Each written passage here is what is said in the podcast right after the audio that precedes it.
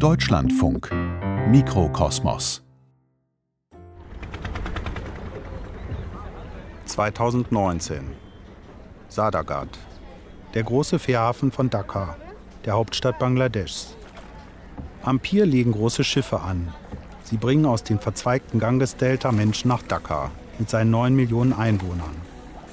Viele finden hier in einer der abertausenden Textilfabriken Arbeit, seit Jahrzehnten. Aber wie lange noch?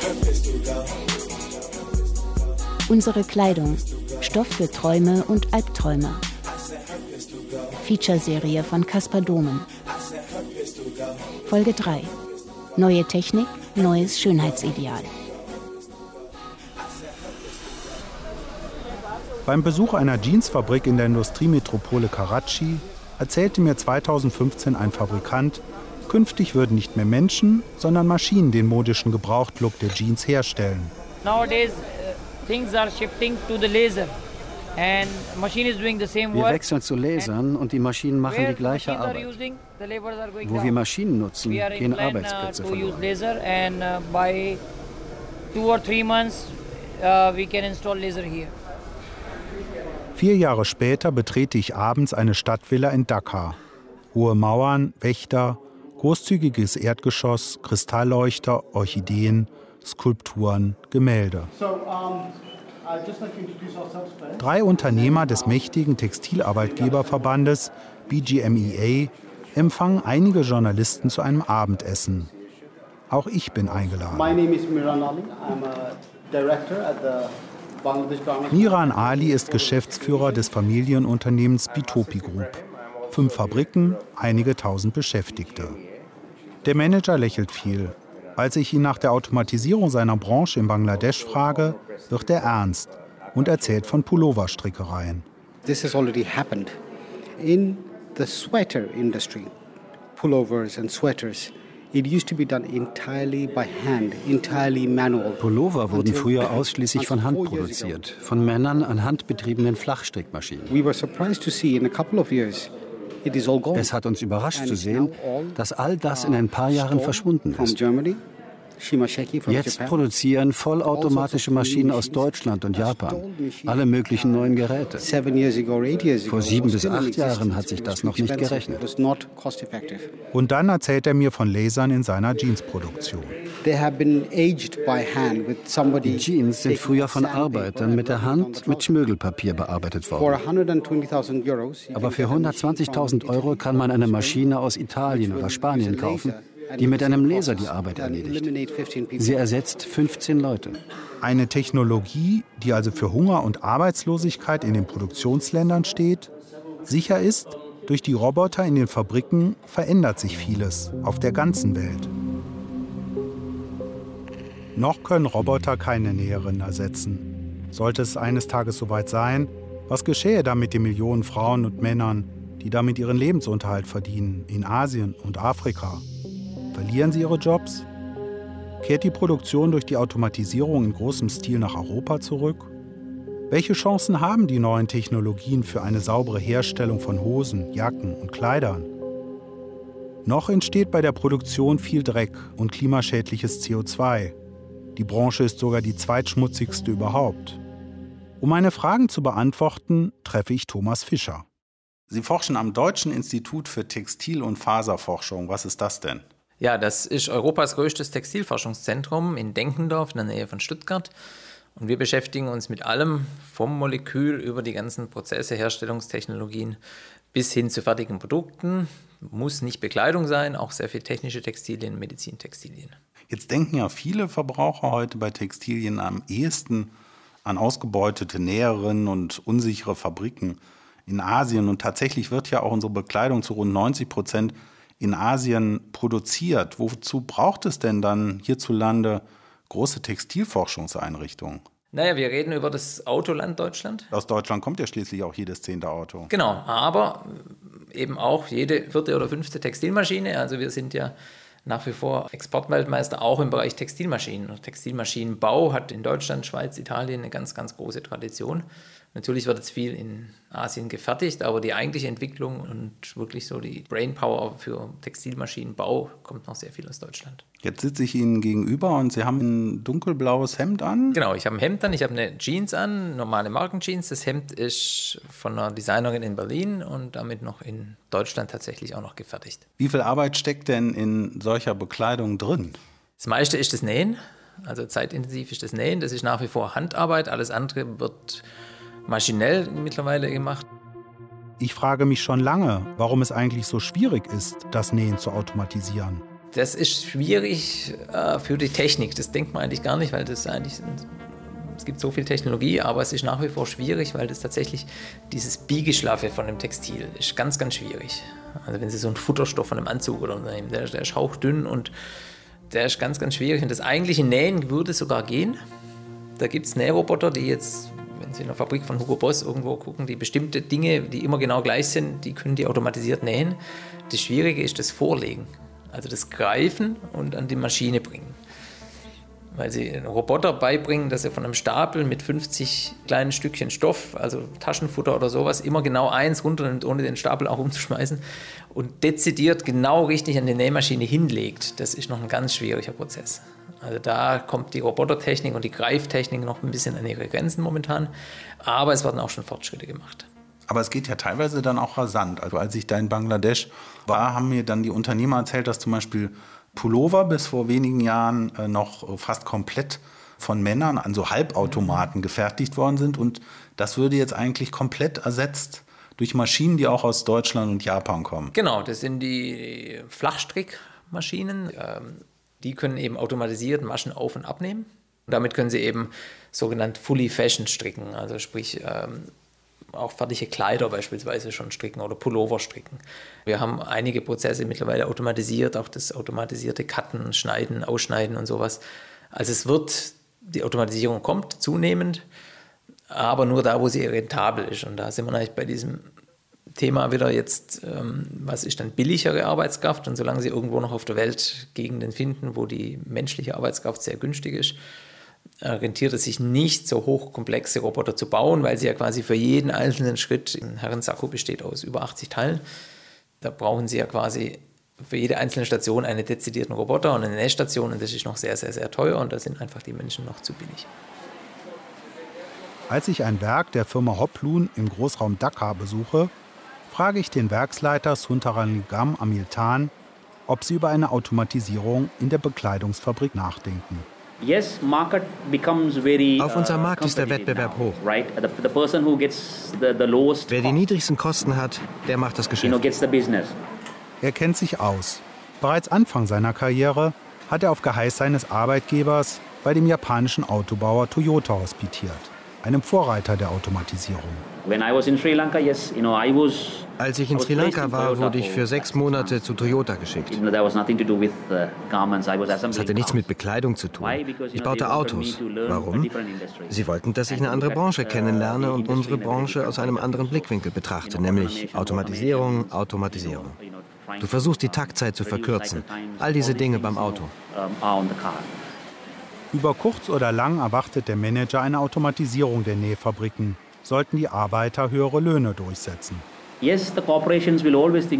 die Unternehmen werden immer Profit machen wollen. Wenn die Arbeitskosten hochgehen, kann dann eine Maschine den Job von zehn Leuten übernehmen? Ja, ich muss die Kosten kürzen. Aber du brauchst einen Kunden, der die Ware kauft. Und der Kunde braucht Geld, um zu kaufen. Woher soll der Arbeiter Geld bekommen, wenn wir ihm keinen Job geben?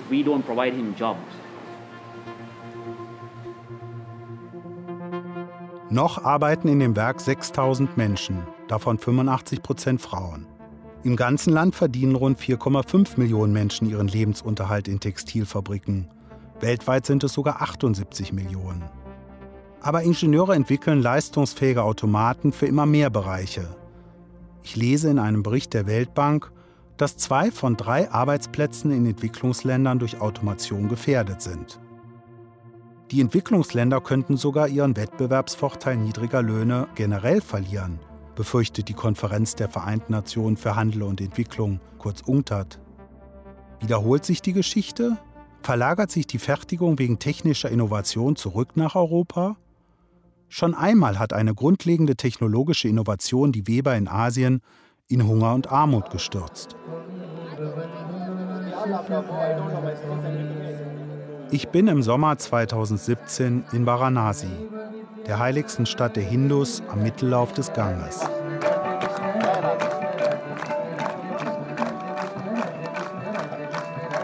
Abends sitze ich zwischen den gläubigen Hindus am Fluss bei einer Zeremonie. Priester besingen Krishna, die Gottheit der Liebe, Freude und Weisheit.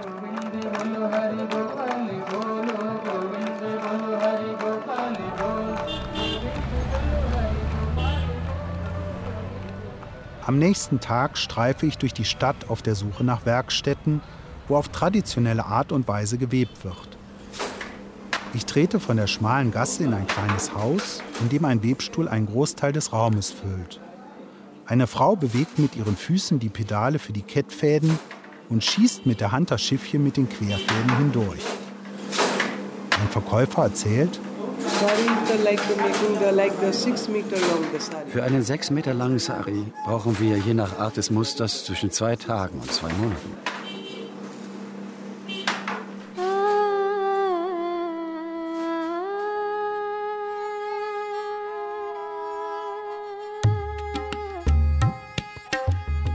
Idee, aus der Baumwolle Fasern zu gewinnen, sie zu spinnen und damit Stoffe zu weben, die sich zu Kleidung, Decken, Tüchern und zahlreichen anderen Textilien verarbeiten lassen, hatten Bauern und Handwerker unabhängig voneinander in Südasien, Zentralamerika und Ostafrika. Aber perfektioniert wurde das Handwerk auf dem indischen Subkontinent. Die Beschaffenheit der Stoffe verzückte viele, ich lese, wie im 19. Jahrhundert der englische Zeitungsverleger und Baumwollexperte Edward Baines von der nahezu unglaublicher Perfektion schwärmte. Von einigen ihrer Musseline könne man denken, sie seien eher das Werk von Elfen oder von Insekten als von Menschen, seien Stoffe aus gewebtem Lufthauch. Aber die Verhältnisse drehten sich, als zu Beginn des 19. Jahrhunderts die Engländer mit der industriellen Fertigung von Textilien begannen. Die Textilindustrie war die erste Industrie, die die industrielle Revolution, wie man so schön sagt, ähm, genießen durfte quasi. Fing sogar so ein bisschen früher an, 1733 die ersten Webstühle, 1742 ähm, Baumwollmühlen. Und das ist spannend. Das ist also nicht nur die klassische Industrialisierung, sondern auch 1804 war das erste Lochkartensteuerung beispielsweise für Webstühle. Also das, was man als Vorläufer von, von Computer letztendlich auch sehen kann.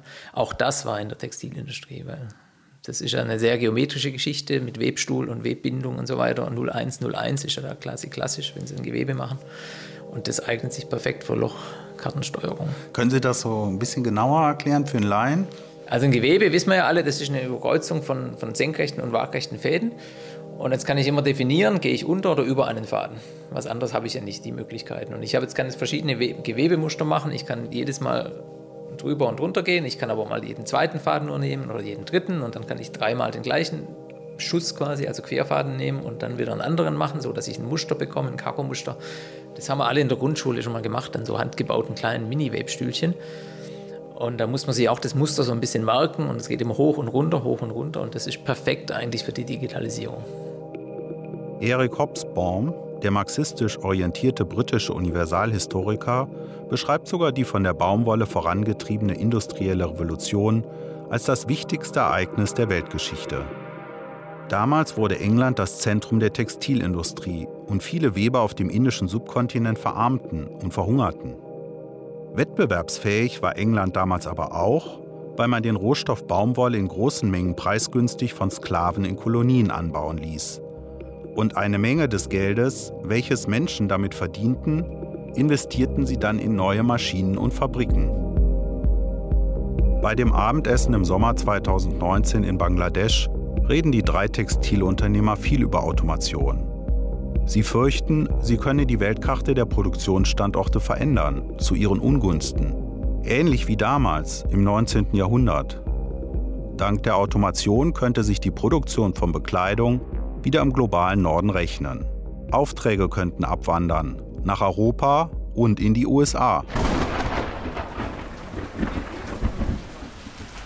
Am darauffolgenden Tag treffe ich Tuomo Puti ein, den Leiter des Landesbüros der Internationalen Arbeitsorganisation.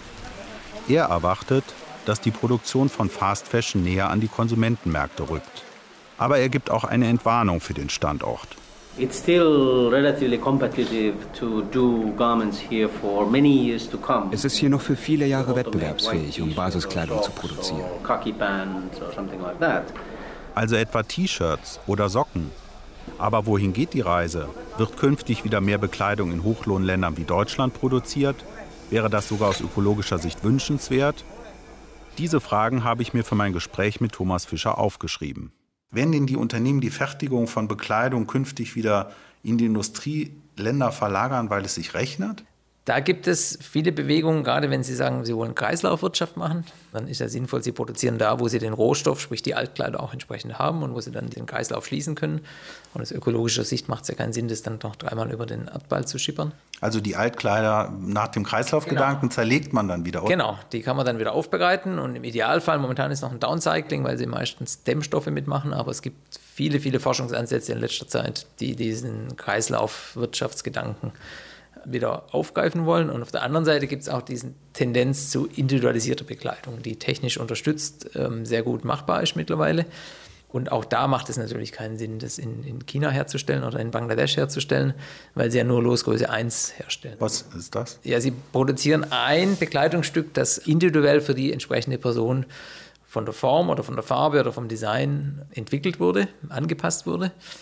Und damit dreht sich ja auch der komplette Prozess um. Sie kaufen erst und danach wird produziert. Das heißt, Sie können nicht in äh, Asien 100.000 Stück auf Vorrat produzieren und kaufen, sondern Sie haben die komplett umgedrehte Wertschöpfungskette und die macht es dann eben Sinn, auch hier in, im Großraum Europa zu haben. Und ich mache das dann aber trotzdem in, in so einer herkömmlichen großen Fabrik? Nein, nein, das sind die Dinge, die dann auch regional und vielleicht sogar im, im Laden oder im, im Obergeschoss vom Laden, an einem großen Einkaufszentrum vielleicht laufen könnten. Das sind Konzepte, die wir als Microfactory bezeichnen. Das kriegen sie auf, auf 60, 80, 100 Quadratmeter entsprechend hin.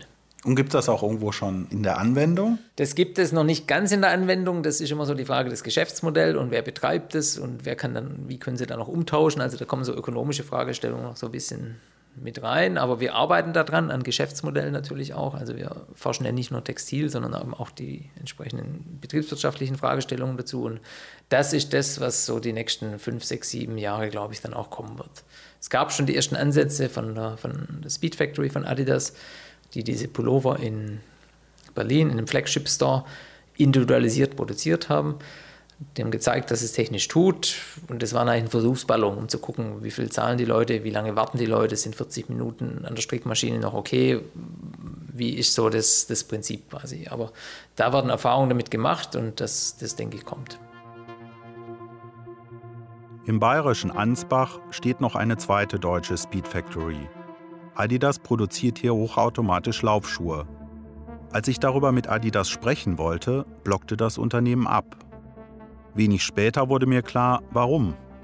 Adidas schloss das Werk, ebenso wie ein solches Zweitwerk in den USA. Damit scheiterte der Versuch, einen Teil der Schuhproduktion aus den asiatischen Billiglohnländern zurück in Industrieländer zu holen. Künftig will Adidas das gewonnene Know-how in Asien einsetzen. Wird künftig also auch die Konfektion in Asien bleiben, aber dort von Maschinen und wenigen Menschen erledigt? Indien. Im Bundesstaat Gujarat befindet sich eine moderne Spinnerei. Lange Reihen von Maschinen, tausende Spindeln, die sich automatisch bewegen und Fäden in rasanter Geschwindigkeit auf große Rollen wickeln. Die wenigen Arbeiter, die sich in der riesigen Halle verlieren, greifen nur noch ein, wenn es Probleme mit einer Maschine gibt. Die Automatisierung der Garnproduktion liefert einen Vorgeschmack auf das, was in den Nähereien an Automatisierung geschehen könnte. Wie weit ist denn der technologische Fortschritt bei der Herstellung von Garnen aus Baumwolle seit damals gediehen? Also da geht es in zwei Richtungen. Einmal der technische Fortschritt ist, was die Geschwindigkeit angeht, sehr, sehr enorm. Die schnellsten Spinnmaschinen, die können heute bis zu 8.000, 10.000 Meter Garn pro Minute spinnen. Wenn Sie das in Stundenkilometer umrechnen, ist das deutlich, deutlich schneller als jedes Auto, also bis zu 500, 600 Stundenkilometer. Geht sehr, sehr, sehr schnell. Und dann kommen da extrem dünne Fäden raus, oder? Ganz genau. Die sind also eigentlich dünner als ein menschliches Haar und Seiden, Seide können Sie sehr, sehr dünn spinnen, aber auch Baumwolle, Wolle kann man sehr, sehr fein machen. Das heißt, wenn Sie so eine Spule, die jetzt drei, vier Kilo hat, abwickeln, da kommen Sie dann quasi einmal um die Erde fast schon. Also das sind ewige Längen dann auf sehr, sehr dünn. Stoffe und Fasern faszinieren mich. Jetzt hat ja, äh, glaube ich, Graf Hilaire de Chardonnay 1890 in Besançon, also in Frankreich, die erste Kunstseidenfabrik gegründet und dann wurde 1922 sogar erstmals mehr künstliche als natürliche Seide erzeugt. Welche Bedeutung haben denn heute generell Kunstfasern in der Textilproduktion und speziell bei Bekleidung? Sie sind Treiber dessen, was man so als Fast Fashion bezeichnet, also dieses möglichst billig äh, für den Massenmarkt zu produzieren, wenig haltbare Ware nur für eine Saison und dann wegschmeißen. Da kommt sehr viel Polyester zum Einsatz, das ist nach wie vor leider billig genug, dass es funktioniert. Die Markennamen entstanden so Mitte letztes Jahrhundert, diese Drallon, Perlon, diese Kunstfasern, die man heute noch so kennt. Die haben mittlerweile ein bisschen einen schlechten Ruf zum Teil in Bekleidung, weil sie eben auch von Geruch her ein bisschen schwierig sind. Normale Bekleidung hat sehr viel Polyester drin, weil sie eben beispielsweise elastan, formstabil ist, weil sie elastisch ist, weil sie zusätzliche Funktionalität hat. Wir wissen alle, ein reiner Wollpullover ist ein bisschen schwierig mit Waschen und dann ist die Form nicht mehr ganz so gegeben. Also oft auch beigemengt, also gerade in der Mischung, wo man versucht, das Beste aus beiden Welten rauszuholen. Und dann ist aber auch Hightech wenn sie es umbenennen und nicht mehr sagen Kunstfaser oder Plastik, sondern dann ist plötzlich Mikrofaser oder sowas, dann wird es in Funktionswäsche hoch bezahlt plötzlich. Und dann sind es auch hochwertige, wertige Materialien, die da sehr spezielle Funktionen erfüllen und dann funktionieren die auch sehr gut. Also es gibt so zwei Trends, also einmal das Fast Fashion und einmal aber auch das, das Hightech. Aber das heißt, die Mikrofaser ist eigentlich auch Polyester? Ja, klar. Nur noch rund ein Fünftel der Textilien wird aus Naturfasern gefertigt, vor allem Baumwolle im Norden Indiens. Im Bundesstaat Gujarat fahre ich von der Industriemetropole Ahmedabad auf der Landstraße 947 nach Westen, Richtung Pakistan. Felder wechseln sich in der flachen Landschaft mit lockerer Bebauung ab. Ein Hirte zieht mit einer Herde Ziegen vorbei. Eine Gruppe Wasserbüffel steht auf einem Feld. Es ist Erntezeit für das sogenannte weiße Gold. Kalchibai steht auf dem Feld, gemeinsam mit einem Berater der Kooperative, der übersetzt three acres land of he has. Ich habe drei Hektar Land. Seit 15, 20 Jahren baue ich Baumwolle an. Manchmal zusätzlich auch Sesam. Bei der Ernte helfen mir meine Frau und meine drei Kinder. Die Ernte war gut, trotz fünf Monaten Trockenheit. Bai gehört zu der Minderheit der Bauern, die in Indien auf alte Sorten setzen. Seine Kooperative unterstützt ihn und die anderen. Es kostet sie nur etwa ein Hundertstel des Preises, welches sie für genmanipuliertes Saatgut zahlen müssten. Der Berater. Die Bauern brauchen kein zusätzliches Wasser und auch keine Pestizide für diese Baumwolle. Sie tun etwas organischen Dünger daran. Das ist es. Aber das ist bei vielen Baumwollbauern anders. Sie müssen die Felder stark bewässern, damit dort etwas wächst.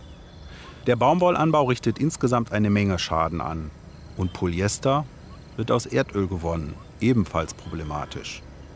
Aber könnte man nicht andere, natürliche Materialien verwenden, die ohnehin als Reste anfallen oder in der Natur in großen Mengen vorkommen? Könnte hier auch eine Chance für eine dezentrale Produktion liegen? Ist es denn eigentlich ressourcensparender regional als global zu produzieren? Auch wieder da die Frage nach der, nach der Bilanzierung, was Sie alles bilanzieren. Natürlich ist eine Massenfertigung erstmal von großen Mengen ist erstmal effizienter. Das so entstand ja Massenproduktion. Wenn jetzt jeder in seiner Garage quasi eine eigene Maschine aufbauen muss, dann macht's, dann ist auch nicht mehr ressourcensparend. Aber durch diese mehreren Entwicklungen, die ich skizziert hatte, mit, mit Individualisierung und auch mit Kreislaufwirtschaft, ähm, kommt definitiv eine höhere Regionalität mit rein. Plus, dass wir irgendwann eben auch nicht mehr Baumwolle nehmen, die nicht hier wächst und vielleicht auch nicht Polyester oder, oder Erdölbasierte Fasern nehmen, sondern vielleicht auch Dinge, die hier wachsen oder Dinge, die wir hier aus Recyclingprozessen nehmen können. Aber wir haben jetzt ganz aktuell ein Forschungsprojekt, ein EU-Forschungsprojekt, HeoWare, angefangen, wo es darum geht, dass wir andere Wertstoffkreisläufe bauen. Also wir, es gibt auch andere Ansätze aus Fasern von Tomaten oder Fasern von Trauben, was da übrig bleibt.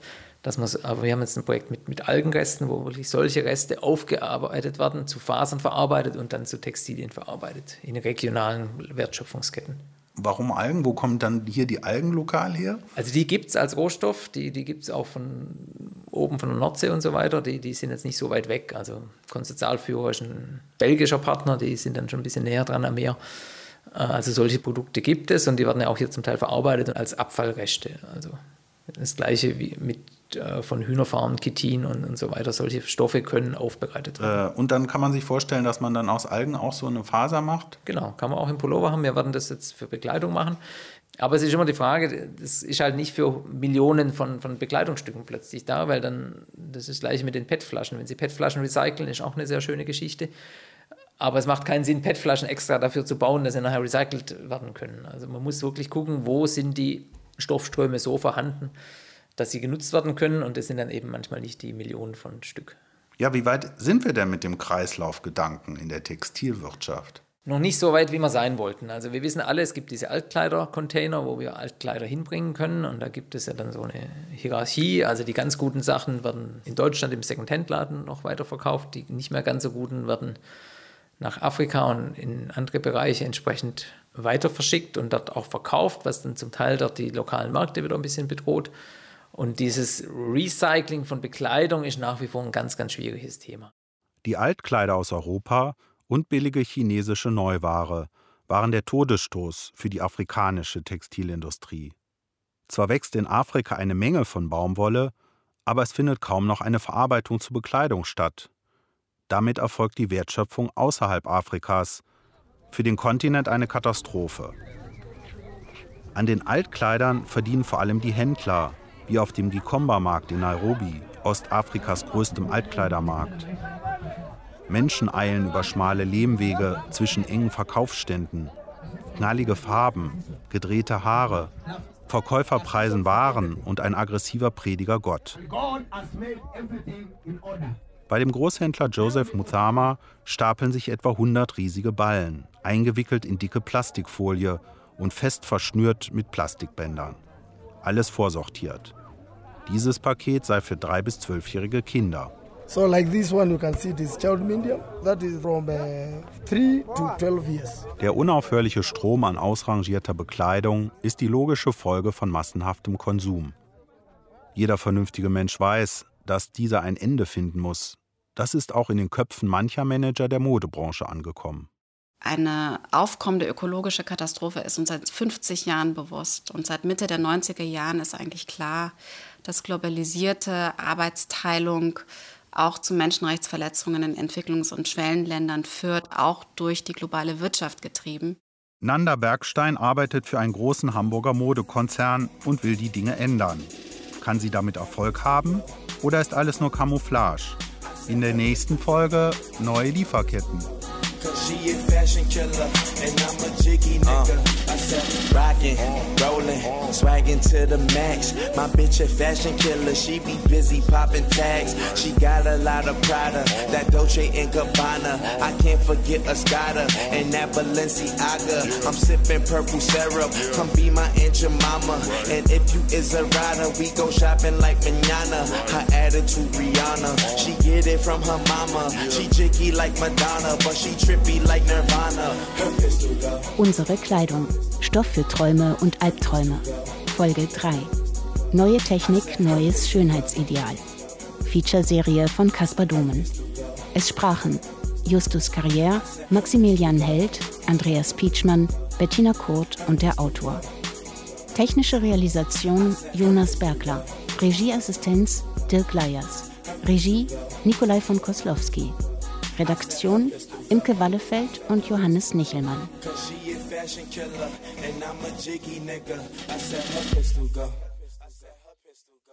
Eine Produktion des Westdeutschen Rundfunks 2021.